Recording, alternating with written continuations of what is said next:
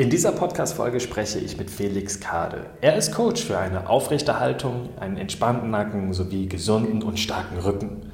Ja, damit alleine passt er ja schon perfekt hier in den Büroathleten Toolkit Podcast. Ganz konkret geht es in dieser Folge darum, wie du Rückenschmerzen in fünf Schritten loswirst. Übrigens, unser Gespräch führen wir nach diesem Podcast noch weiter, also unbedingt dranbleiben, sozusagen rüber switchen und Teil 2 unseres Gesprächs dann weiter in Felix Podcasts anhören. Jetzt wünsche ich dir aber erstmal viel Spaß bei dieser Episode. Du willst bewegt, gesund und mobil sein, anstatt dem inaktiven Büroalltag zu erliegen? Du möchtest deine persönlichen und gesunden Ziele verwirklichen? Dann tanke hier deine Motivation. Herzlich willkommen im Büroathleten Toolkit Podcast, deiner Inspirationsquelle für Bewegung und Gesundheit. Ich bin Sprecher Timo Sämann und präsentiere dir deinen Gastgeber, Julian Sültrop. Hi Felix, schön, dass du hier im Podcast mit am Start bist. Hallo Julian, schön, dass ich dabei sein darf.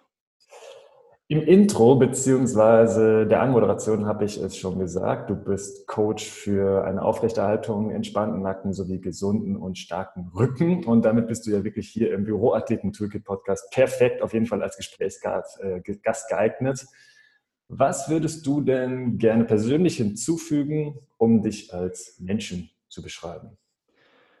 Das ist eine sehr spannende Frage direkt am Anfang schon. Du darfst antworten, wie du magst. Also alles, was hier für den Podcast vielleicht öffentlich sein darf oder relevant sein könnte, ähm, das ist deine freie Entscheidung natürlich. Okay, zwei Punkte zeichnen mich als Menschen, glaube ich, noch ganz gut aus. Zum einen ist es die Vorliebe für Pizza. Ich liebe Pizza. Ich könnte sie jeden Tag essen, äh, versuche es aber auf zweimal die Woche zu beschränken. Und der zweite Punkt, der ein bisschen ernster gemeint ist, ist wahrscheinlich ähm, Selbstbestimmung. Ich bin ein ganz, ganz großer Freund hm. davon, dass ähm, ich mein Leben selbst bestimme, dass ich mich nicht von irgendwelchen gesellschaftlichen Zwängen oder den Zwängen anderen bestimmen lasse oder das, was ich mache. Mhm und genau das versuche ich auch an meine Klienten weiterzugeben, dass sie zum einen im Gesundheitsbereich lernen, selbstbestimmt gute Entscheidungen treffen zu können für ihren Körper. Da mhm. spielt auch das Thema Aufklärung mit rein, dass ich meinen Klienten sehr, sehr viel erzähle, wie das denn mit Schmerz funktioniert, wie das mit Rücken funktioniert und so weiter und so fort. Mhm. Dass sie möglichst unabhängig werden von mir relativ schnell, da sagt jetzt der eine mhm. oder andere, das ist jetzt aber wirtschaftlich nicht so die cleverste Idee. Sage ich, ja, ist mir aber egal, es ist mir halt wichtig, dass meine Klienten selbstbestimmt gute Entscheidungen für ihre Gesundheit treffen können und demzufolge auch unabhängig von irgendwelchen manuellen Therapien und was weiß ich nicht werden, weil sie es selber machen können. Mhm. Das zeichnet so mich und meine Arbeit ganz gut aus. Ja, super spannend. Ähm, ich glaube, das ist ein wichtiger Aspekt, der bei dem Thema oder den Themen, die wir natürlich auch anschneiden werden in diesem Podcast, ähm, mitwirken wird. Und äh, ja, du hast auch schon das Thema manuelle Therapie und so weiter angestritten. Wir werden natürlich gleich auf ein spezielles Thema ein bisschen genauer eingehen, nämlich das Thema Rückenschmerzen. Und ich glaube, dass da eben diese Selbstbestimmtheit äh, ja sowohl von dir als Coach als auch natürlich im Endeffekt für den Klienten ganz, ganz wichtig sein wird. Ne? Übrigens, ganz kurz am Rande noch, zum Rahmen dieses Podcasts und unseres Gesprächs, im Intro hat es kurz angedeutet, wir nehmen jetzt im Grunde ein Gespräch auf und teilen das dann im Nachgang, sodass du, lieber Zuhörer, auf jeden Fall später dann rüberschaltest zu Felix Podcast. Wird aber alles in den Shownotes unten verlinkt, sodass du da mit einem Klick äh, drüber bist, drüben bist in seinem Podcast. Und ja, das ist erstmal so der Rahmen zu dieser Folge. Und ich möchte mit folgender Frage äh, starten. Ähm, eine Frage, die du wahrscheinlich zu Genüge kennst von deinen Klienten. Wo kommen meine Rückenschmerzen eigentlich her? Ja, wie ist es denn? Wo kommen denn Rückenschmerzen her? Das ist eine sehr, sehr spannende Frage, über die ich jetzt die nächsten drei Stunden philosophieren könnte. ähm, Rückenschmerzen ist so, ich würde es fast in Anführungszeichen Pandemie nennen. Mhm. Ähm, wo das jetzt genau herkommt, das kann man jetzt nie genau sagen. Wenn man sich im Internet umschaut, findet man immer so sehr, sehr einfache Lösungen. So eine falsche Haltung soll schuld dran sein. Oder mhm. der schlecht eingestellte, unergonomische Arbeitsplatz sei schuld. Oder, oder, oder. Man findet sehr, sehr einfache Lösungen für ein unglaublich komplexes Phänomen. Mhm. Ähm, zum einen glaube ich, Rückenschmerzen kommen daher, dass es überall gesagt wird, wenn man falsch sitzt, dann würde man Rückenschmerzen bekommen. Also hat auf jeden Fall so eine Glaubensgeschichte, Komponente mit dabei.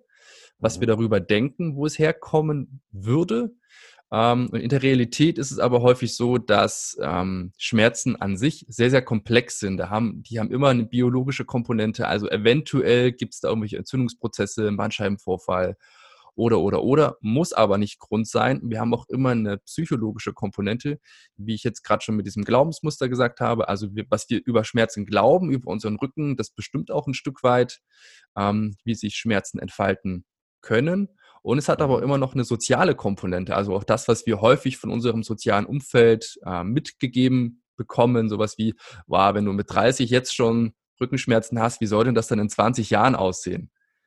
Oder ähm, zum Beispiel Zufriedenheit mit dem Arbeitsplatz ist ein riesengroßer Faktor. Also ähm, für die, die jetzt zuhören und die feststellen, immer wenn sie auf Arbeit kommen, bekommen sie Rückenschmerzen, würde ich vielleicht mal drüber nachdenken, was da am Arbeitsplatz verkehrt läuft. Ähm, mhm. Muss nicht unbedingt ähm, mit dem ergonomischen Arbeitsplatz zu tun haben. Es kann auch einfach mit der Unzufriedenheit am Arbeitsplatz zu tun haben. Zum Beispiel hatte ich gestern mhm. eine Klientin da zum Eingangstest, die mir groß und breit eine Stunde lang erzählt hat, wie unzufrieden sie mit ihrer Arbeit ist und dass sie aber bei Therapeuten und so weiter ähm, immer keine Lösung findet oder MRT-Bilder auch nichts zeigen. Mhm. Da werde ich schon stutzig, wenn mir jemand eine Stunde lang erzählt, wie unzufrieden er mit seinem Arbeitsplatz ist.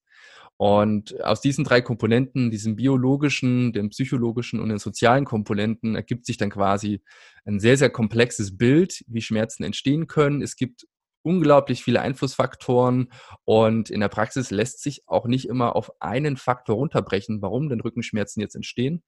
Ist aber auch gar nicht so wild, weil wir wollen ja nicht herausfinden, wo sie herkommen. Das ist in manchen Fällen sinnvoll, in den meisten Fällen ist es aber sinnvoller herauszufinden, wie wir sie wieder loswerden. Das shiftet schon mal den Fokus im Kopf so von weg zum, ah, warum tut's denn jetzt weh? Vielleicht, kennt der Zuhörer das auch oder du kennst es vielleicht auch. Wenn du dir selber Fragen stellst, kriegst du auch Antworten dafür. Warum mhm. tut's denn jetzt weh? Und dann fängt dein Kopf an, Antworten zu suchen. Ja, weil ich das mache, weil ich falsch sitze, weil ich falsch stehe, keine Ahnung, weil ich einen Beckenschiefstand habe oder irgendein anderer Quatsch. Ähm, wenn ich da aber schon mal die Frage in meinem Kopf ändere, wie kann ich denn meine Rückenschmerzen loswerden, ist das ein ganz, ganz anderer Fokus in meinem Kopf und ich finde darauf Antworten. Und äh, beantwortet ja. das jetzt die Frage, die du gestellt hast? Ich bin ein bisschen abgeschwiffen. Ja, überhaupt nicht schlimm. Äh, ich habe tatsächlich für mich auf meiner Agenda diese Frage dann als nächstes. Also wie werde ich sie denn wieder los? Weil genau darauf wollen wir ja gleich antworten. Und da hast du ja auch eine, eine Struktur, eine gewisse Struktur vorgegeben, die ich ganz spannend finde und die ich gleich auch gerne eben für die Zuhörer sozusagen als, ähm, als eine, eine, Art Ablaufplan oder als so eine Art mhm. ähm, ja, Zielplan gegen meine Rückenschmerzen, ähm, wie ich es umsetzen kann. Nochmal ganz kurz zurück zu der Klientin. Also ne, da wird gefragt, woher kommt denn der Schmerz? Und du wurdest total hellhörig, weil dort äh, sehr negativ über den Arbeitsplatz oder überhaupt allgemein über, über die Arbeit gesprochen wird. Und ne, du wirst als Coach äh, hellhörig und hörst dann nochmal ein bisschen näher nach. Und häufig ist es dann eben nicht die eine kurze Lösung zu sagen, ja, wahrscheinlich die Ergonomie. Ja, oder wahrscheinlich äh, brauchst du einfach nur einen höhenverstellbaren Tisch und schon ist es, ist es das. Wenn es aber eher eben eine psychologische Geschichte ist, ähm, ja, du hast von Glaubensmustern gesprochen, du hast von sozialen Komponenten gesprochen, ähm, von dem Thema Stress, denke ich, das steckt da ganz, ganz viel mit drin.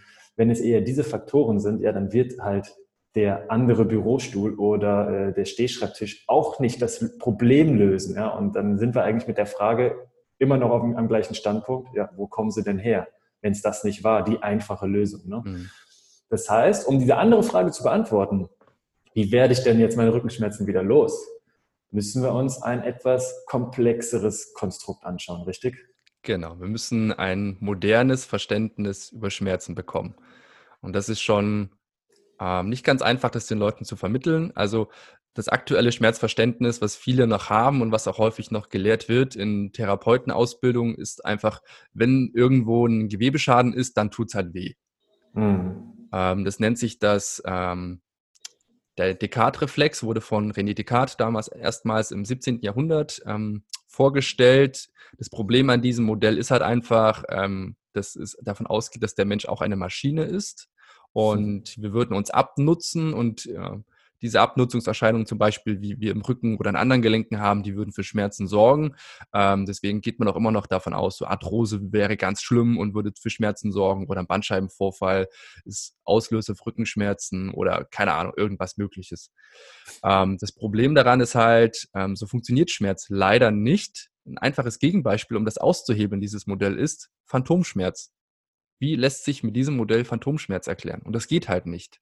Ja. Ähm, genauso gut ähm, lässt sich aushebeln mit Studien, die in den letzten Jahren veröffentlicht wurden. Eine ist sehr, sehr breit ähm, schon veröffentlicht und äh, beredet worden, die einfach zeigt, dass fast jeder irgendeine Abnutzungserscheinung im Rücken hat und davon ja. aber nichts merkt. Also gerade wenn wir so in die Altersgruppe 60, 70 plus schauen, ist die Wahrscheinlichkeit nahezu 100 Prozent, dass irgendwo eine Bandscheibe degeneriert ist, ein Bandscheibenvorfall vorliegt, dass irgendeine arthritische Veränderung vorliegt und die Menschen merken davon nichts. Mhm. Also wie passt das dann mit diesem Dekadreflex zusammen? Es passt nicht zusammen. Also ist man davon weggekommen, okay, wenn es das nicht sein kann, müssen wir ein anderes Modell finden, was wahrscheinlicher funktioniert. Und es gibt verschiedene Modelle momentan, die benutzt werden. Das eine ist die Neuromatrix, nach dem auch ich arbeite, ähm, oder einfach gesagt das biopsychosoziale Modell. Und ganz stumpf gesagt geht es darum, wie sensibel ist das zentrale Nervensystem gerade? Wie sensibilisiert ist mein Körper gerade?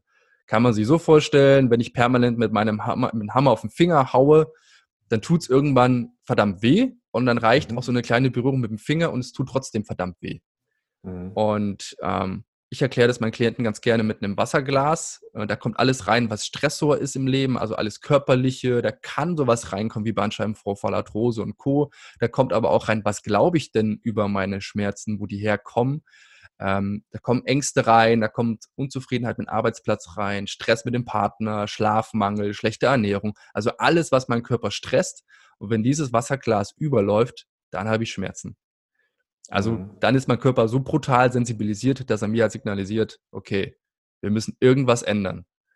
Und allein diese Änderung in der Vorstellung, wie Schmerz funktioniert, sorgt bei dem einen oder anderen tatsächlich schon dazu, dass er keine Schmerzen mehr hat. Einfach weil er versteht, ah, es geht gar nicht so sehr um Gewebeschaden, es geht um die Sensibilisierung meines Systems.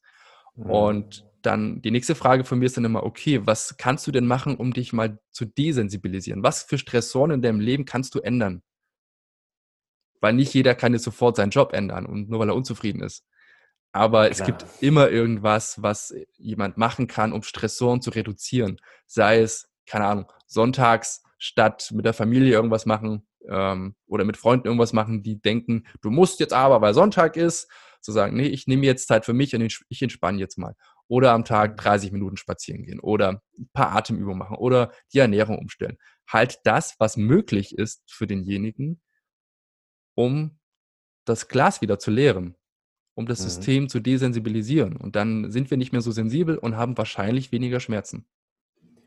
Und das klingt ja auf jeden Fall schon mal nach einem sehr personalisierten, nach einem sehr individualisierten Prozess. Ne? Das ist logisch. Da kann ich nicht mit einer allgemeinen Ausg ähm, Aussage ankommen mit, ja, du musst jetzt irgendwie mehr stehen, mehr, weniger sitzen, sondern ich muss wirklich, um, dem, um der Einzelperson helfen zu können, definitiv noch ein bisschen tiefer bohren.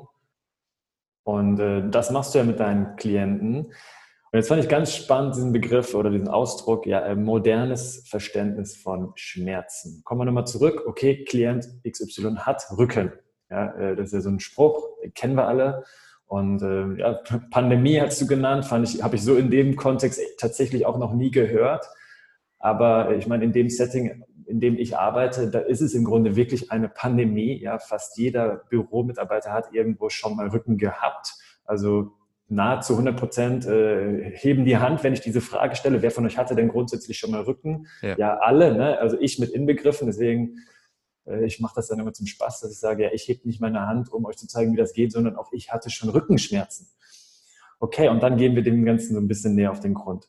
Wenn du jetzt von einem modernen Verständnis von Schmerzen und auch einem modernen Verständnis von Rückenschmerzen sprichst, hast du ja schon eine Art Strukturplan, so, so eine Ablaufplan, ähm, verschiedene Schritte, wie du vorgehst, um, und das ist ja das Ziel, und darauf kommen wir jetzt zu sprechen, wie ich Rückenschmerzen loswerde. Ne? Wie viele Absolut. Schritte sind das und lass uns da mal jetzt nicht stumpf an, entlanghangeln, aber dass, dass äh, die Zuhörer mal so mitbekommen, wie so ein Prozess ausschauen kann, wie ich mir das individualisiert vorstellen kann, um äh, einfach meiner Problematik auf den Grund zu gehen.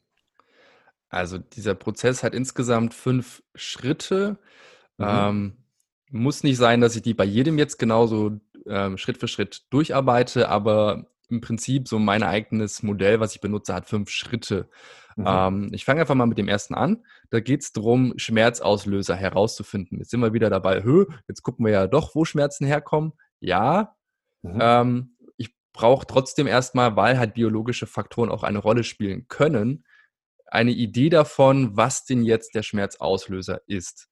Mhm. Da sind wir häufig schon bei einem Problem, dem sich viele Betroffene gegenüberstehen. Ähm, sie bekommen irgendeinen Namen, mit dem sie nicht viel anfangen können, sowas wie LWS-Syndrom oder Bandscheibendegeneration oder keine Ahnung, äh, Spondylolisthesis und was es nicht alles gibt. Und dann haben sie einen schönen Namen dafür und der Orthopäde ja. sagt dann so, jetzt haben sie hier ein Rezept für, keine Ahnung, Rückengymnastik oder Therapie beim Physiotherapeuten und trotzdem wissen sie noch nicht so richtig, was denn dazu geführt hat eigentlich. Ja. Ja. Ähm, interessanterweise lassen sich halt für verschiedene Problematiken im Rücken auch verschiedene Cluster finden. Zum Beispiel, wenn wir äh, an Gleitwirbel denken, ist es häufig, dass eine Extension, also ein Hohlkreuz für den Rücken nicht so mhm. vorteilhaft ist. Im Gegensatz dazu ist bei einem Bandscheibenvorfall ganz häufig so eine Beugung im Rücken nicht so vorteilhaft. Kann sein, muss nicht. Und weil das halt ähm, für jeden individuell verschieden ist, macht es Sinn, erstmal herauszufinden, welche Bewegungen sensibilisieren deine Gewebe so sehr, dass sie anfangen, mhm. weh zu tun. Dass dein System der Meinung ist, hey, wir brauchen da mal ein Schmerzsignal, dass sich da irgendwas ändert. Und wir wissen ganz, wir wissen alle, Bandscheibenvorfall ist so ein Riesenthema. Davon hat jeder schon mal gehört, hat Angst davor und kann sich ganz grob was darunter vorstellen. Ähm, jeder kennt einen, der das schon mal hatte. Und ähm, wir wissen aus den Arbeiten von Professor Stuart McGill, dass eine Flexion, also eine Rundung im unteren Rücken, da nicht so vorteilhaft ist. Und wenn wir jetzt mal an die Arbeit im Büro denken, was machen ganz viele, wenn sie dort sitzen? Sie sitzen wahrscheinlich rund. Soll jetzt nicht heißen, dass Rundsitzen schlecht per se ist. Aber wenn das jetzt ein Schmerzauslöser wäre, dann kann es eine gute Idee sein, das zu reduzieren oder vorübergehend sogar zu vermeiden. Da gibt es verschiedene Tools, so LWS-Kissen oder Stehschreibtisch oder öfter mal Bewegungspausen, öfter ja. mal die Bewegung umkehren, die ich da mache, öfter mal ins Hohlkreuz gehen variabel sitzen. Da sind ja schon ganz viele Tools, die ich machen kann, um diesen Schmerzauslöser vorübergehend zu vermeiden. Wir sprechen hier von einem Zeitraum von drei bis vier Wochen. Das heißt jetzt, wie mhm. gesagt, nicht, dass es ewig tabu ist, sondern so lange, bis ich das Gewebe desensibilisieren kann. Ein einfacher Vergleich, wenn ich mich im Finger schneide mit einem Messer, dann drücke ich ja auch nicht die ganze Zeit mit dem Finger darin rum. Ich gebe dem die Zeit, dass es regenerieren kann. Und das sollte ich mit den Geweben im Rücken auch machen, falls da eine Verletzung vorliegt. Ja, das ist ein schönes Bild. Und nun kommen wir aber zu dem Thema unspezifische Rückenschmerzen, weil das ist so der Großteil der Beschwerden, die im Rücken auftreten. Die lassen sich ja nicht immer auf einen bestimmten biologischen Trigger zurückführen oder eine bestimmte Haltung oder Bewegung. Mhm. Und dann kommen wir zum zweiten Schritt. Dann kommen wir wieder zu diesem Wasserglas oder ich nenne es manchmal auch Schmerzglas, Schmerzeimer wo einfach ganz viele Lebensfaktoren reinkommen, die das System sensibilisieren. Also mhm. ja. Und das kann bei jedem verschieden sein. Ich hatte vorhin schon eine Klientin angesprochen, äh, bei der es zufrieden, Unzufriedenheit am Arbeitsplatz war. Ich hatte auch schon mal eine, die hatte keine Rückenschmerzen, die hatte chronische Beckenschmerzen. Ähm, mhm. Bei ihr war es ähm, aufgetreten nach der Geburt des zweiten Kindes und war dann sechs Jahre lang auch damit rumgelaufen, sage ich jetzt mal. Mhm. Hatte eine Odyssee an Arzt, Orthopäden und Therapeuten hinter sich. Und ich habe dann einfach mal gefragt, hm, wenn das nach der Geburt des zweiten Kindes kam, was hat sich denn in deinem Leben verändert seitdem? Ja, sie konnte nicht mehr tanzen gehen, hatte keine Zeit mehr dafür, sie musste den Lebenstraum aufgeben. Ähm, ich habe gesagt, ey, wow. wenn du nicht mehr tanzen kannst, fang doch heute mal mit fünf Minuten an. Weil sie hat auch gesagt, jedes Mal, wenn sie es dann gemacht hat, hat sie am nächsten Tag eine fette Quittung bekommen. Also sie war dann halt gleich so eine Stunde, anderthalbe tanzen und ich gesagt, ey, fang mit fünf Minuten an und guck, was passiert. Und das ging ohne mhm. Probleme. Ähm, wir haben gemeinsam einen Plan erarbeitet, wie sie ihren Lebenstraum trotz der Belastung von Familie und Job umsetzen kann. Und nach sechs Wochen war das Problem gelöst. Und wir haben noch nicht einmal irgendwie eine bestimmte Übung gemacht. Also so kann es halt auch gehen, einfach mal zu schauen, was sind denn für Belastungen im ähm, Schmerzeimer drin, die das mhm. System stressen oder vielleicht ein Signal geben, hey, irgendwas läuft hier verkehrt, Zeit, dass sich was ändert.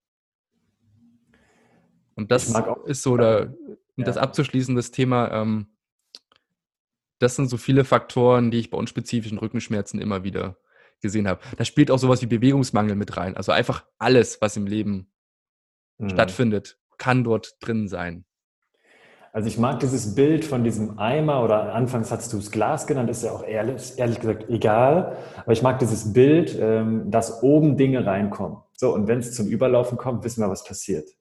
Ja, meistens nicht so ein schöner Moment. Ähm, und wenn es jetzt wirklich viele Faktoren sind, die oben reingehen in den Schmerzeimer oder ich kenne das persönlich, das Bild vom Stresseimer, aber auch hier zählt natürlich für den Schmerzeimer, gehören natürlich auch Stressfaktoren, die oben mit reingehen. Und da darf, finde ich, auch Klarheit rein und ähm, bringt auch einfach ein bisschen mehr Klarheit in mein, zu, zu meiner Frage, ja, woher kommen denn Schmerzen? Und woran ich gerade denke, und das ist etwas, was ganz viele schon mal gehört haben und eigentlich auch so für sich als, ja, könnte sein, äh, abstempeln, und zwar Schmerzen, also insbesondere auch Rückenschmerzen, sind ja multifaktoriell, sagt man so schön. Und die Leute haben alle schon mal gehört, ja, das kann auch stressbedingt sein. Ja, und dann machen die einen Punkt und wollen davon aber nicht wirklich was wissen. Also das sowieso schon mal nicht. Ähm, ist auch irgendwie natürlich schon wieder ein sensibles Thema, könnte auch ein bisschen ähm, intimer werden. Ähm, und für viele ist aber auch dieses, nee, also Rückenschmerzen von Stress, nee, das kann ja nicht sein. Ne, das wollen die meisten wirklich nicht hören. Und es ist ja auch anfangs vielleicht nur erstmal eine Vermutung, aber der überhaupt auf den Grund zu gehen, finde ich extrem wertvoll. Ja, und wie das äh, Beispiel deiner Klientin auch zeigt, was dazu führen kann. Also da war es wahrscheinlich, äh, wie wurde es genannt? Gab es eine, äh, eine, Symptomatik, Boah, die irgendwie äh, benannt wurde? LWS irgendwas? Oder? Kann ich dir gar nicht mehr sagen. Das ähm, ich, interessiert mich auch gar nicht immer so sehr. Ähm, ich frage ja. immer erst hinterher, nachdem ich fertig bin mit meinem ganzen Eingangstest, äh, was denn so die Diagnose vom ja. Arzt ist, weil ich mir einfach gerne ein unabhängiges Bild mache. Ja, finde ich cool, weil, also für die, die das nicht kennen ähm, und vielleicht zum Glück auch noch nie auf irgendeinem gelben Schein stehen hatten, aber LWS-Syndrom, ja, sagt halt genau aus, der Arzt weiß nicht, was es ist. Ähm, so würde ich es persönlich beschreiben. Der weiß halt einfach nur, es ist unspezifisch was im Rücken.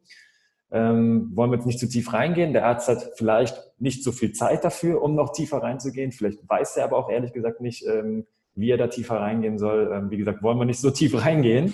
Ähm, da ärgern sich Trainer und Coaches wahrscheinlich zu, zu Genüge drüber. Ja, aber dann steht da auf dem Schein halt LWS-Syndrom und dann kommt die Klientin oder Patientin, wenn es vielleicht in der Physiotherapie ist, äh, hin und bekommt noch sechsmal Krankengymnastik, sechsmal Physiotherapie oder Training an Geräten.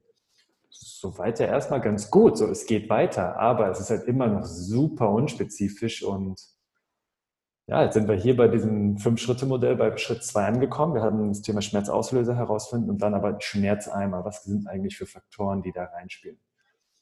Und da wird es ja schon gehörig individuell. Ne? Wie geht es denn dann weiter? Genau, einfach um das Thema Schmerzeimer nochmal abzuschließen. Das ist so eine Säule ähm, der modernen Physiotherapie, die leider viel zu selten gemacht wird und das nennt sich patientenzentrierte Therapie. Und da ist ganz, ganz wichtig, die persönliche Geschichte des Einzelnen, weil da verstecken sich alle Informationen, die man eigentlich braucht. Und da ist ein Riesenproblem in der Physiotherapie, dass da leider einfach viel zu selten die Zeit dafür gegeben ist. Bei mir war schon alles kaputt und deswegen war ich auch schon öfter in Physiotherapie, deswegen kenne ich das so ein bisschen aus eigener Erfahrung. Ähm, es bleibt halt häufig nur so 20, 30 Minuten pro Patient. Und das mhm. ist halt ein Problem. Da kann man nicht mal sich hinsetzen und sagen, hey, erzähl doch mal, was war denn da so los? Was mhm. ist denn da noch so zufällig in diesen Zeitrahmen hineingefallen? Und ich kenne das aus meiner Arbeit mit meinen Klienten. Das ist einem gar nicht immer so direkt bewusst, was da noch so los war. Man vergisst auch einfach viel, wenn man es, keine Ahnung, verdrängt oder ich bin einfach ein super vergesslicher Mensch zum Beispiel. Ich kann mir solche Sachen gar nicht merken. Und erst wenn ich da relativ lange drüber nachdenke, kommt es wieder so, ah, stimmt, da war ja noch was anderes und da war ja noch was und stimmt, das war ja zum selben Zeitpunkt, es war ja gar nicht getrennt voneinander. Und die Zeit fehlt halt in der Physiotherapie leider. Und wenn wir auch an patientenzentrierte Therapie denken, ist das so das A und O, also auf das Individuum eingehen. Manchmal hilft es schon einfach, wenn sich jemand mal aussprechen kann, weil sozialer Faktor wieder, er niemanden hat, mit dem er über so intime Dinge reden möchte auch. Mhm. Du hast schon gesagt, Stress ist so ein ähm, intimes Thema. Ähm, wenn ich das Leuten erzähle, die denken manchmal, oh nee, es ist, jetzt denkt er, ich bin bekloppt, weil es ist ja alles Kopfsache. So ist es ja aber nicht. Ja, genau. Also das ist auch ein Faktor, den muss man auf jeden Fall verstehen. Jeder Schmerz ist real. Der ist nie eingebildet, der ist immer real, egal was den auslöst. Er ist real. Für den Einzelnen ist der immer da. Und selbst wenn sich stressbedingt Rückenschmerzen halt im Rücken äußern, hm. darf man das verstehen und darauf eingehen. Und trotzdem dieses Modell von alles Mögliche kann ihn beeinflussen, benutzen. Und ähm, wenn wir dann weitergehen Richtung Physiotherapie und ich bekomme jetzt keine spezifischen Übungen, ist das gar nicht so schlimm. Die brauchen wir nämlich gar nicht, sondern es geht erstmal darum, sich überhaupt mehr zu bewegen und sich auch zu trauen. Weil das, da kommen wir zum nächsten Punkt, vielseitige Bewegung. Das ist Schritt drei in meinem Modell. Okay. Ähm, da geht es darum, vielseitige Bewegung. Und zwar möglichst die, die den Schmerzauslöser, falls denn einer vorhanden ist, nicht triggert. Ansonsten ist es völlig egal, was ich mache. Es mhm. geht darum, sich vielseitig zu bewegen und keine Angst vor Bewegung zu haben. Das ist ein Riesenthema. Äh, ich habe mal eine ganze Zeit lang in einem Reha-Verein gearbeitet und da gab es Leute, die hatten vor, keine Ahnung, 30 Jahren mal einen Bandscheibenvorfall und die trauen sich immer noch nicht wieder Kniebeuge zu machen, Kreuzheben zu machen, weil sie hatten ja mal irgendwann einen Bandscheibenvorfall. Ja. Und sobald sie sich halbwegs irgendwie nach vorne lehnen, schreien die vor Schmerzen, obwohl da wahrscheinlich gar nichts mehr ist. Ja. Das, ist das ist der nächste Punkt. Die meisten Bandscheibenvorfälle, die heilen spontan von selbst. So zwei Drittel aller Bandscheibenvorfälle heilen spontan von selbst nach sechs bis zwölf Monaten. Das ist schon mal krass. Mhm. Und da brauche ich keine spezifischen Übungen oder ich muss irgendwas ganz Spezielles machen, damit ähm, meine Schmerzen weggehen. Ich habe auch mal bei Instagram bei mir gefragt, wie viele Leute glauben, dass sie noch spezifische Core-Übungen benötigen. Das waren über 80 Prozent, die denken, sie bräuchten ganz spezifische Core-Übungen. Das ist total krass. Jedes ja. Spazierengehen trainiert den Chor effektiver als die effektivsten Chorübungen. Das ist, du merkst schon, ich komme ein bisschen in Rage. Ähm, ja. Aber das ist halt so ein Punkt, den, der mir enorm wichtig ist und dass die Leute das verstehen. Sie dürfen heute damit anfangen, wieder das zu machen, was sie machen möchten. Sie müssen nicht warten, bis der Schmerz vorbei ist. Sie dürfen heute anfangen. Vielleicht mit einer geringeren Dosis, vielleicht darauf achten, dass der Schmerzauslöser nicht getriggert wird, aber sie dürfen heute beginnen. Das ist auch so ein Punkt, den du jetzt so schon unterschwellig ansprichst. Das ist auch mir ein Punkt, der sehr wichtig, der mir auch sehr wichtig am Herzen ist. Und zwar, man braucht für Problem XY häufig gar nicht die super spezifischen Geschichten. Ja. Du hast es jetzt die spezifischen Rückenübungen oder sogar die Core-Übungen genannt. Startet doch überhaupt mal mit Alltagsbewegung. Ja, und auch das ist wieder, äh, weil dann muss man eigentlich da schon wieder vielleicht einen Schritt zu, zu, äh, zurückspringen zu Schritt zwei, zu, der, äh, zu dem Schmerzeimer. Ja, wenn ich jemand bin, der sich grundsätzlich mal fast gar nicht bewegt, ja, dann werden wahrscheinlich nicht äh, in Schritt drei die drei Core-Übungen das äh, Problem lösen, sondern überhaupt mal dazu desensibilis zu desensibilisieren und zu schauen, ey, wo kann ich denn überhaupt mal Bewegung starten? Ja? Also wie kann ich mal äh, Bewegung oben reingeben, also etwas Positives, einen positiven Faktor. Und äh, ich meine, Punkt drei oder Schritt drei, vielseitige Bewegung, sagt es ja aus. Äh, es sind nicht immer nur zwei, drei Übungen, die überhaupt helfen können, sondern es ist die Masse an Vielseitigkeit, ey, die wir einfach haben. Bewegung ist sowas Geiles. Ja. Und ähm, ich überlege gerade auch, wann ich das letzte Mal einen Core-Workout gemacht habe. Ich glaube tatsächlich jetzt, äh, letztens habe ich mal sowas gemacht, aber einfach so als Abschluss eines kurzen Trainings. Äh, und ich hatte da gerade Bock drauf, aber ich habe keinen Core-Trainingsplan in dem Sinne. Und es gibt ja Leute, die sagen, äh, ohne wird man wahrscheinlich gar nicht überleben können. Und ohne wirst du wahrscheinlich übermorgen schon Rückenschmerzen haben. Aber das ist halt einfach gar nicht so. Ne? Ja, es ist sehr, sehr individuell. Ähm, wenn man Bock drauf hat, ey, klar, mach halt. Es gibt einige wenige Fälle, da ist der Rücken wirklich im Arsch, sage ich mal, wenn das hier in dem Podcast okay ist. Hm. Das ist ähm, völlig in Ordnung. Wer da Bock drauf jetzt. hat, da mal. Nein, Spaß, Spaß. Wer da Lust drauf hat, da mal ähm, eine Erfahrungsgeschichte zu lesen, kann ich das Buch Gift of Injury von Professor Stuart McGill empfehlen. Ähm, da geht es um einen Powerlifter, der, der hat halt Rekorde noch und Löcher aufgestellt. Und bei dem, der Rücken, der war halt wirklich im Eimer. Äh, da war das Sakrum gespalten, der hatte mehrere Bandscheibenvorfälle, Endplatten im Eimer. Also der war wirklich durch dem Rücken. Und alle Chirurgen haben ihm empfohlen, ja, da hilft nur OP, sie dürfen nie wieder Powerlifting machen. Nie wieder. Mhm. Das war für ihn aber keine Option. Und dann ist er zum Professor Stuart McGill gefahren und er hat ihm halt sehr, sehr spezifische Übungen gegeben, die er das nächste halbe Jahr gemacht hat, auch jeden Tag, ähm, die ihm dabei geholfen haben zu regenerieren. Das ist schon ein Extremfall und da muss man darauf achten, dass die Übungen so gewählt werden, dass die einzelnen Strukturen bei der Regeneration nicht überlastet werden. Das, ist, das sind einzelne Fälle, da kann es sinnvoll sein, spezifische Übungen zu geben. Für den mhm. Großteil der Menschen ist das aber nicht der Fall. Für den Großteil der Menschen würde es helfen, sich einfach mal mehr zu bewegen. Mhm. Das gilt für die, die sich jetzt recht wenig bewegen. Ich hatte heute Morgen erst mit einem Newsletter-Leser eine Diskussion, ähm, der mich gefragt hat, warum seine Rückenschmerzen nicht weggehen. Der macht da seit einem halben Jahr an 27 von 31 Tagen im Monat extrem viel Sport. Ja. Und ich dachte mir so, ah, vielleicht würde es mal helfen, weniger zu machen. Mhm. Das kann halt auch mal helfen. Also da eine gute Balance finden zwischen, ich belaste mich und regeneriere. Ne? Es ist äh, immer ein Yin und Yang. Ich brauche beides. Mhm. Ich brauche Anspannung und Entspannung. Aber das wissen du und ich, die Trainer, vielleicht auch einige Zuhörer schon, der Körper wird ja nicht stärker während des Trainings. Er wird erstmal schwächer und dann braucht er Zeit zum Regenerieren, um sich daran anzupassen. Und das ist enorm wichtig zu verstehen. Es geht nicht darum, sich jeden Tag komplett wegzuknüppeln. Ja. Es geht darum, jeden Tag Bewegung zu haben, die halt Spaß macht und vielleicht ein, zweimal die Woche sich wirklich mal zu fordern. Aber sonst jeden Tag so ein bisschen unterschwellige Bewegung, einfach weil es auch Spaß macht, weil es gut tut, weil es Endorphine ausschüttet, weil es alles ähm, schmiert. Motion is Lotion, sagt man auch so schön. Und dann halt ein, zwei, dreimal die Woche Gas geben. Aber da auch nicht überfordern, ja. sondern fordern sodass man sich danach besser fühlt als vorher. Absolut, ja. Und nochmal, also Bewege, vielseitige Bewegung, das bedeutet dann wirklich nicht 31 Tage im Monat äh, das Core-Workout, hochspezifisch und äh, bis es brennt, sondern es ist halt, damit ist ja gemeint, jede Bewegung überhaupt, die gut tut, ja, die wahrscheinlich schmerzfrei ist. Also die sollte im Normalfall ja für die Person individuell auch positiv sich auswirken. Ähm, Dazu, okay, dann sind wir nicht mehr unbedingt bei Bewegung an sich, sondern dann kommen wir eher in den sportlichen Aspekt oder Training. Ne? Also so wie du sagst, vielleicht zwei, dreimal noch einen spezifischen Reiz setzen. Und na klar brauchen wir irgendwo spezifisches Training für das spezifische Problem. Also das ist schon logisch. Also es geht nicht nur durch Alltagsbewegung komplett weg, ähm, wenn es schon ein manifestes Problem ist. Aber okay, spannender Gedanke auf jeden Fall. Ähm, da auch mal zu sagen, hey, manchmal ist weniger auch mehr. Ja, da darf man halt mal in sich selber reinfühlen. Was bin ich eigentlich für ein Typ? Bin ich eher jemand, ja. der ähm, Problemen aus dem Weg geht, der eher ähm, Angst hat vor Bewegung? Dann kann es vielleicht eine gute Idee sein, mal ein bisschen mehr zu machen.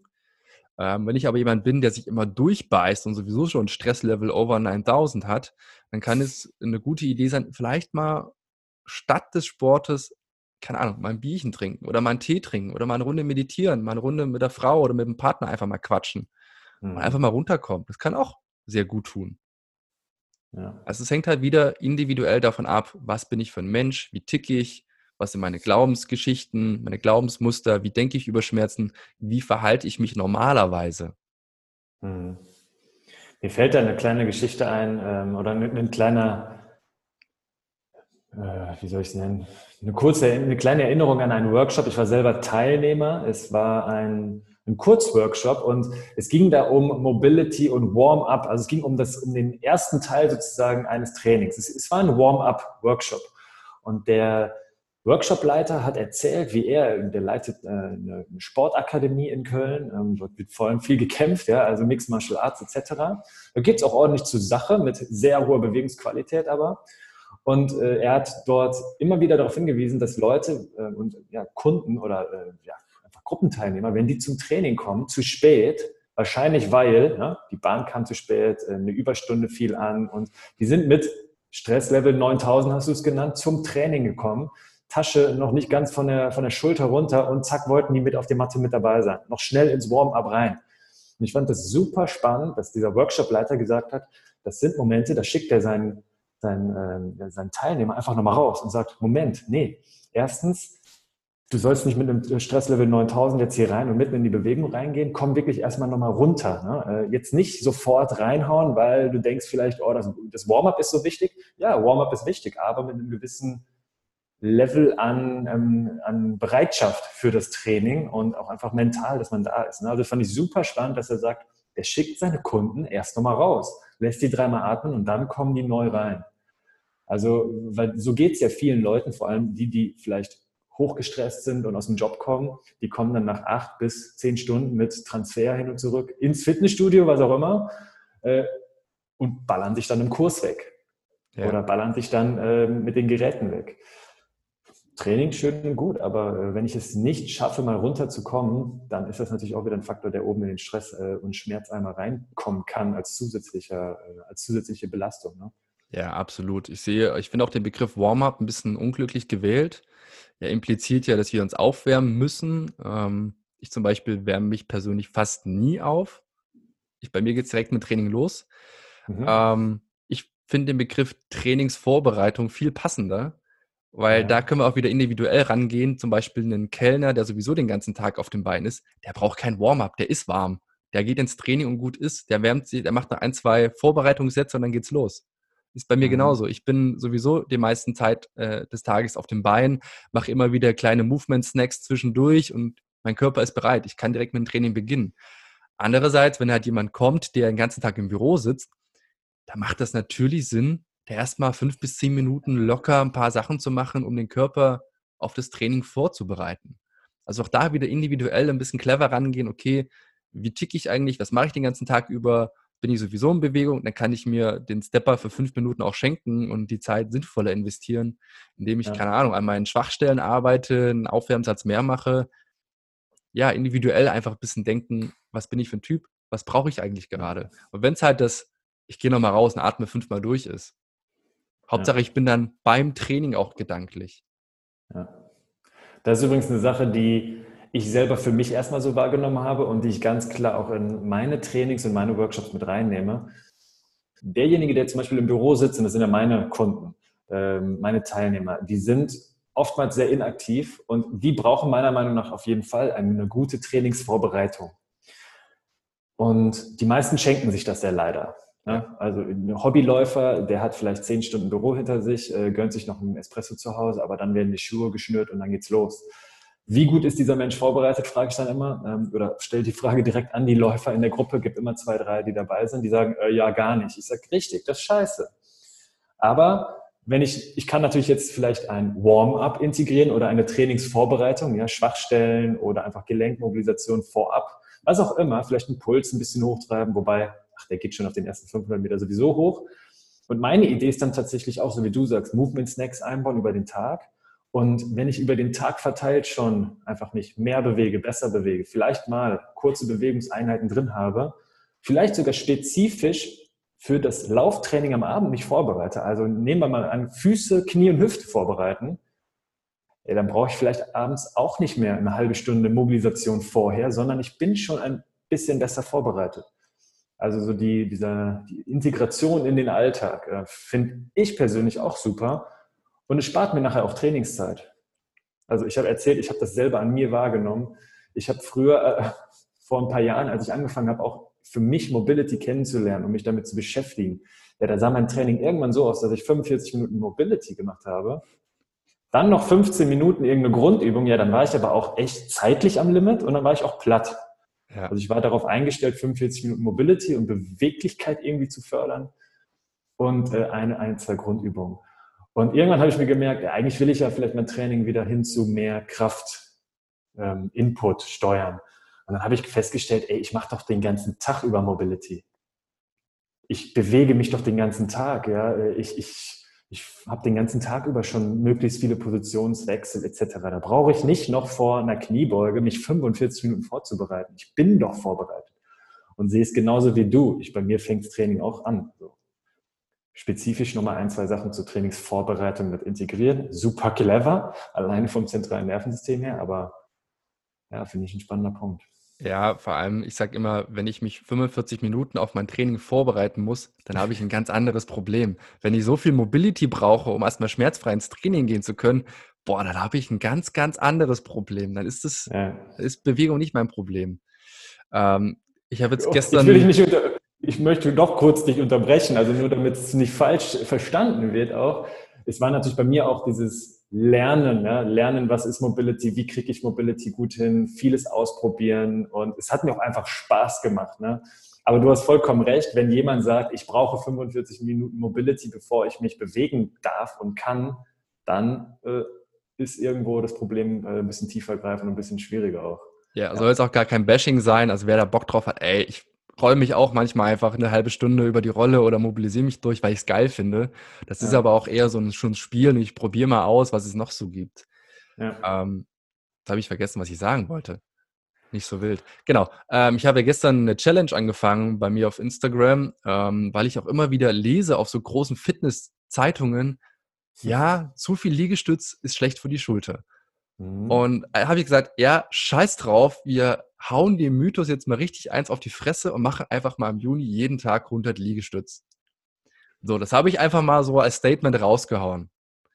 Und da gab es brutal viele Rückmeldungen, so, das kannst du doch nicht machen, da machst du dir die Schulter kaputt, hast du keine Angst vor Gelenkbeschwerden, Arthrose, Sehnenabrissen, was weiß ich nicht alles. Ähm, einer meinte sogar, boah, das kann ich gar nicht machen, ich müsste mich ja jedes Mal eine halbe Stunde vorbereiten. Dann dachte ich so, Leute, ihr habt das Prinzip nicht verstanden. Es geht ja nicht darum, dass ich jeden Tag mein Maximum mache, weil ich Liegestütz mhm. ballern will oder irgendwie Brustmuskeln aufbauen will. Es geht darum, ähm, das Ganze in einem submaximalen Bereich zu machen, um es einfach mal bildlich darzustellen. Also ich kann irgendwie in einem Satz 40, 45 Liegestütz am Stück Dabei mache ich vielleicht 20, 25 maximal und das verteile ich über den Tag. Es ist halt nie wirklich mhm. ausreizend, ähm, aber sorgt halt insgesamt für mehr Bewegung und dann ist das auch gar kein Problem. Ähm, dasselbe lässt sich jetzt wunderbar auf Mobility übertragen. Ich kann natürlich vor meinem Training eine halbe, dreiviertel Stunde dort rummehren und machen und dies und das und jenes tun. Oder ich mache es halt den Tag über hier und da so Kleinigkeiten. Und da wird sich der eine oder andere denken, boah, ja, ich bin aber im Büro, ich kann das jetzt gar nicht so machen, äh, mir fehlt da die Zeit dafür und es sieht ja auch ein bisschen lächerlich aus. Äh, ich will mich ja auch nicht zum Affen machen im Büro, kann ich vollkommen nachvollziehen. Und da kommt halt so eine Trainingsform, die du ja auch viel benutzt, ins Spiel, die super einfach ist und das fällt gar nicht auf. Die Gelenkrotation. Super easy. Ähm, ich bewege meine Gelenke durch, ich ähm, füttere meine Rezeptoren fleißig, also auch so rein neuronal passiert da ganz, ganz viel.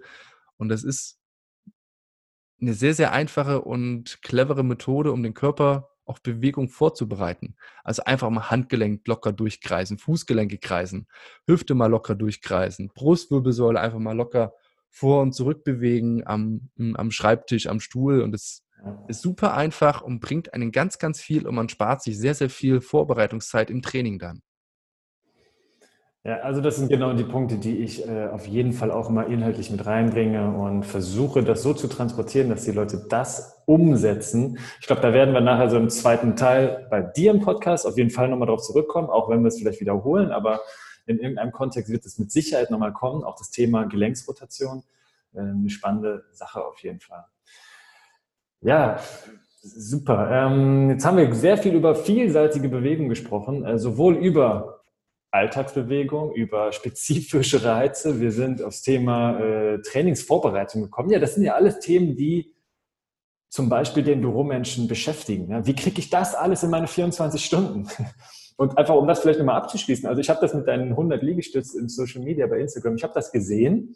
Und also aus meiner Perspektive muss man natürlich schon schauen, ähm, schafft man überhaupt, gibt es Leute, die überhaupt 100 schaffen? Für die ist das wahrscheinlich nicht die richtige Challenge, äh, aber die können sich das ja vielleicht etwas kleiner setzen, das Tagesziel.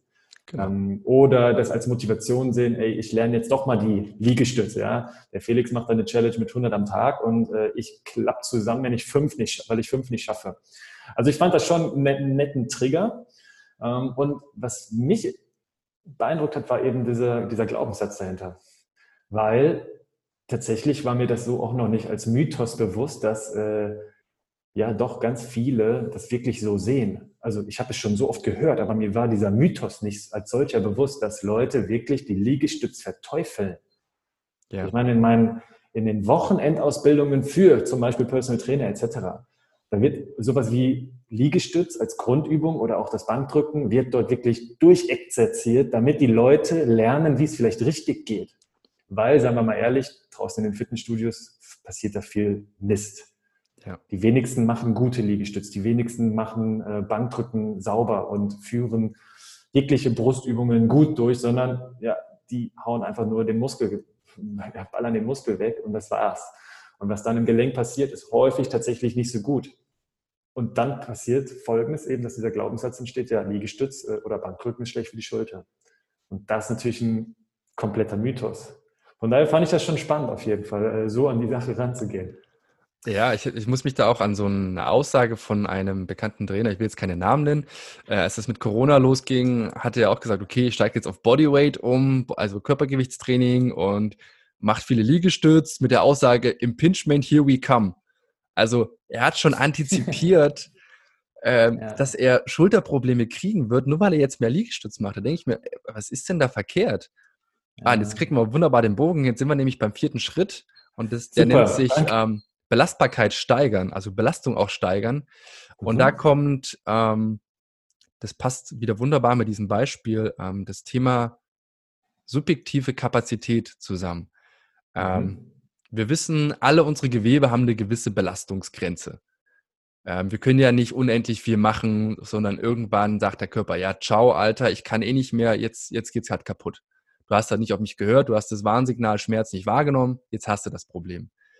Ähm, das passiert zum Beispiel, wenn man einfach nie Sport macht und jetzt sagt man, okay, ich fange jetzt richtig an, ich mache jetzt German Volume Training, also 10 mal 10 Kniebeuge maximal, so viel ich kann. Und da kann man darauf wetten, in den nächsten Wochen geht es einem nicht mehr so gut. Mhm. Ähm, bei mir spielt die vierte Säule, also Belastbarkeit steigern, eine große Rolle, ähm, einfach weil das eine sehr, sehr geniale Möglichkeit ist, um den Schmerz einmal zu vergrößern. Je mehr körperliche Kapazität ich habe, also je belastbarer meine ganzen Gewebe sind, umso mehr kann ich damit auch machen. Aber das hängt halt, also wie ich damit anfange, hängt natürlich individuell davon ab, wo ist mein Ausgangspunkt. Mhm. Wenn für mich jetzt der Schritt, äh, der, der Gang zum Supermarkt schon herausfordernd ist, dann ist das halt mein Ausgangspunkt. Ist auch völlig in Ordnung. Für mich sind halt 100 Liegestütze am, am Tag ist halt so, ja, nett. Finde ich geil. Jetzt muss man, und du greifst es gerade selber wieder auf, deswegen kurzer Kommentar von mir. Ich meine, vielleicht ist auch dieser Post natürlich so ein bisschen, ich will nicht sagen provokant, aber 100 Liegestütze am Tag. Für dich wird das 31 Tage, ich sag mal, höchstwahrscheinlich gut gehen. Äh, ich traue mir das persönlich auch zu. Meine Belastbarkeit ist bereits, ich sag mal, so hoch, dass ich 100 Liegestütze am Tag schaffe. Jetzt muss natürlich jeder Einzelne für sich und ähm, vielleicht ist das für den einen oder anderen sogar sehr tricky, herausfiltern, schaffe ich das? Ja, ist meine Belastbarkeit bereits zu groß oder werde ich da wahrscheinlich nach einem halben Training oder nach einer halben Woche oder nach einem halben Monat definitiv an eine gewisse Grenze gelangen? Also genau. ich fand, finde, das ist schon noch wichtig, dass man da für sich das eigene Verständnis äh, bekommt ähm, und da so ein bisschen selber reflektiert. Ne? Absolut. Und wenn es halt 20 am Tag sind, ist völlig ja. in Ordnung. Oder wenn es 10 sind, ist auch ja. in Ordnung. Ähm, es geht halt darum, ein Maß zu finden, das mich fordert, aber nicht überfordert. Und mhm. für mich persönlich, äh, ich mache diese Challenge, weil es für mich halt so eine, so eine mentale Herausforderung ist. Mhm. Zieh es wirklich jeden Tag durch. Ja. Oder sage ich dann nach zwei Wochen, ich habe einfach keinen Bock mehr.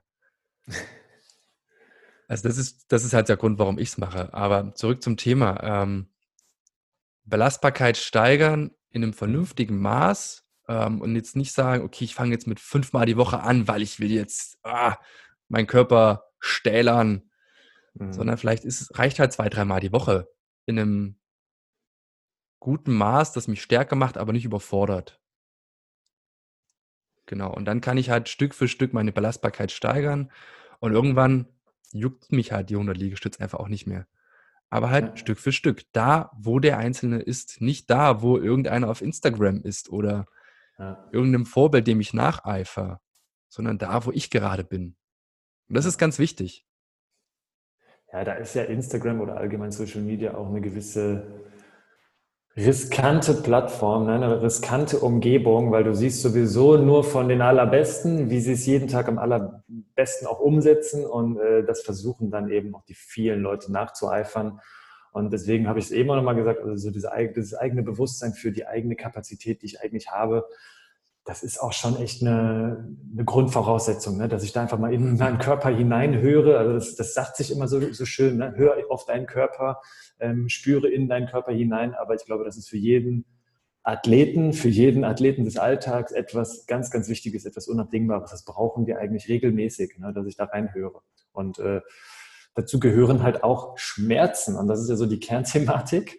Also ich brauche aber, und das war jetzt Schritt Nummer vier, um nochmal kurz reinzukommen, äh, ich muss schon meine Belastbarkeit steigern. Also ich will natürlich ein Stück weit besser werden, ähm, Systeme etwas mehr fordern als vorher, aber in einem subjektiven Rahmen. Ne? Eine subjektive Kapazität aufbauen, hast du da gesagt. Genau. Dieses Modell ähm, unterscheidet sich halt grundlegend von dem kartesischen Modell, was wir am Anfang hatten, also von diesem mhm. Descartes-Reflex, das halt sagt, wir sind eine Maschine. Sind wir halt nicht. Wir sind halt ein biologisches Wesen das sich anpassen kann, das stressresistent ist, das ähm, Mechanismen hat, um sich zu stärken.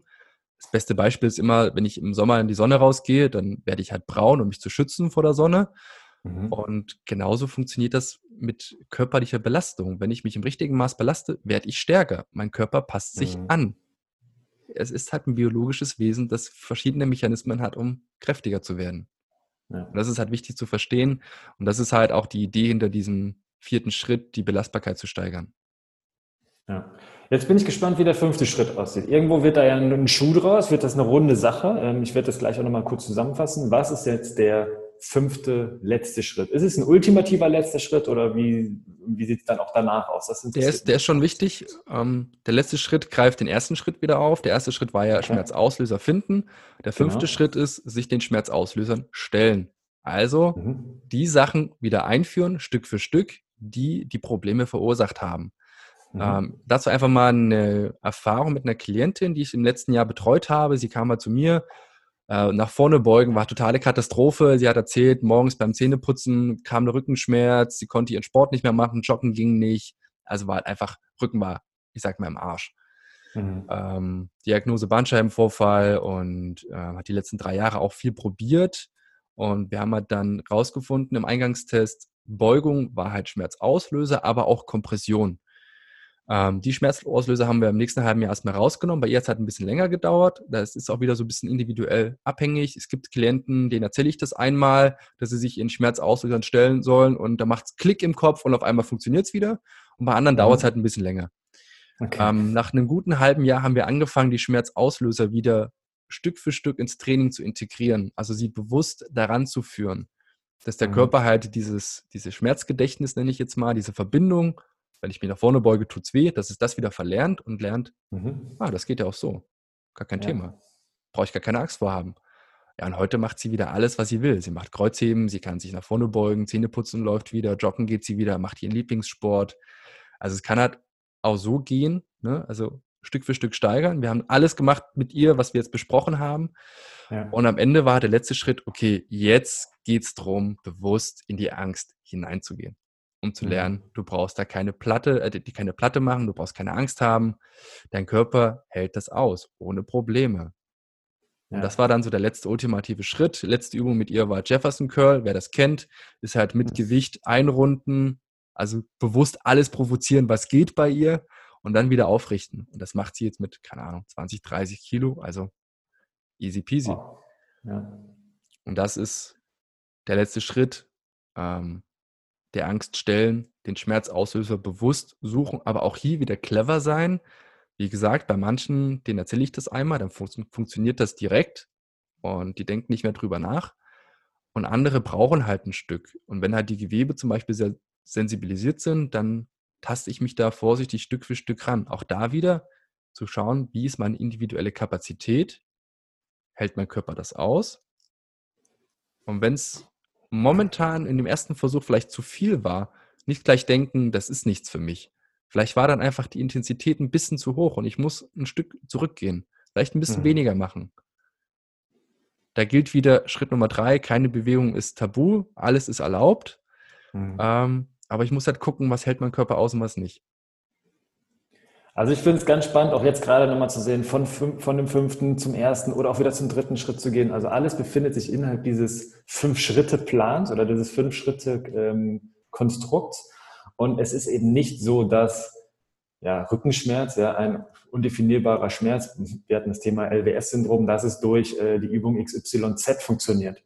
Also Rückenschmerz darf gerne ein bisschen komplexer verstanden werden. Äh, ihr habt es, glaube ich, mitbekommen. Der Felix hat dann eben aber auch als Coach wirklich das Rüstzeug, um einem Einzelklienten da sehr, sehr gut ähm, ja, die Hand zu reichen und einfach äh, da durchzuführen. Ich meine, deswegen gibt es einen Coach äh, und deswegen hat der Felix sich genau darauf spezialisiert. Also hier bei ihm könnt ihr euch mit dem Thema Rückenschmerzen auf jeden Fall professionelle Hilfe holen. Und soweit ich weiß, ich meine, du sitzt in Leipzig, ich in Köln, das geht auch wunderbar online, ne? Äh, nicht nur jetzt sowieso durch die andere Pandemie, nicht die Rückenpandemie, aber du machst es so oder so auch ortsunabhängig äh, von zu Hause aus, ne? Also am liebsten betreue ich Leute ähm, natürlich persönlich. Ich äh, bezeichne mhm. mich immer noch als Personal Trainer, äh, weil ich persönlich gern mhm. daneben stehe. Mhm. Ähm, online mache ich eher so Beratungen, dass ich den okay. Leuten, ähm, dass wir uns diese individuelle Situation anschauen. Ähm, ich habe so ein kleines Programm, mit dem sie ihre Schmerzauslöser selber herausfinden können. Da kann ich gerne mhm. beraten zur Seite stehen. Aber Trainings online mache ich an sich nicht, weil ich es albern finde, wenn jemand vor der Kamera turnt und ich sitze hier mit meinem Käffchen und sage, komm, noch zehn mehr oder komm, Arsch runter. Das ist nicht mein Stil. Ähm, wurde ich schon öfter gefragt, warum ich es nicht mache. Genau deswegen, weil ich lieber daneben stehe. Ich fasse gerne an. Ähm, ich gebe gerne taktiles Feedback. Ich erzähle gern viel, zeige gern viel, male gern viele. Ähm, und das ist einfach mehr mein Ding. Und da tobe ich mich viel mehr aus und ich finde es auch persönlicher. Und das ist eine wichtige Komponente bei mir. Wenn jemand einen Personal Trainer bezahlt, dann kriegt er auch einen. Genau, aber wie gesagt, mein Netzwerk ist riesig und wenn halt jemand aus Köln gerne einen Personal Trainer möchte, der das kann, ich kenne garantiert irgendwo einen in der Nähe, der ähnlich arbeitet.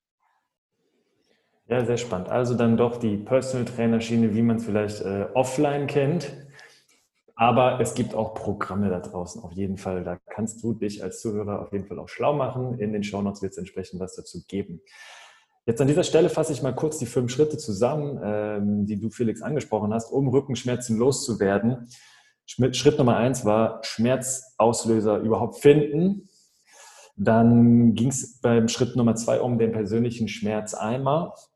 Äh, und wir hatten über Patientenzentrierung gesprochen. Also da, das sind sehr individuelle, wichtige Schritte in dem Fall. Schritt Nummer drei, äh, vielseitige Bewegung. Ich glaube, da werden wir im Teil zwei unseres Gesprächs auf jeden Fall nochmal drauf kommen. Und Schritt, Schritt Nummer vier war dann Belastbarkeit steigern. Also es geht darum, dass du natürlich auch stärker wieder zurückkommst, als du es vorher warst, äh, mit einem gesunden und starken Rücken, so wie Felix immer sagt. Und Schritt Nummer fünf, stelle dich deinen Schmerzauslösern. Und ebenfalls an dieser Stelle machen wir dann, würde ich sagen, den Cut unseres Gesprächs hier im Büroathleten-Toolkit-Podcast. Ähm, Nochmal für, als Hinweis für dich, wir werden weitersprechen, Felix und ich. Wir werden noch weitere Themen angehen. Dann aber im Entspannt und schmerzfrei Leben Podcast von und mit Felix Kade. Alles Nötige, wie gesagt, verlinke ich unten in den Show Notes und dann hören wir uns mit, ja, von dir aus einem Klick weiter in Teil 2 in Felix Podcast. Ich freue mich drauf. Bis gleich. Bis gleich. Julians große Vision, Menschen zu einem bewegten und gesunden Leben verhelfen. Und auch du kannst aktiv dazu beitragen, indem du diese Folge positiv bewertest und in den sozialen Medien teilst. Ich bin Sprecher Timo Sämann und präsentiere dir auch die nächsten bewegten und gesunden Impulse. Hier im Büro Athleten Toolkit Podcast.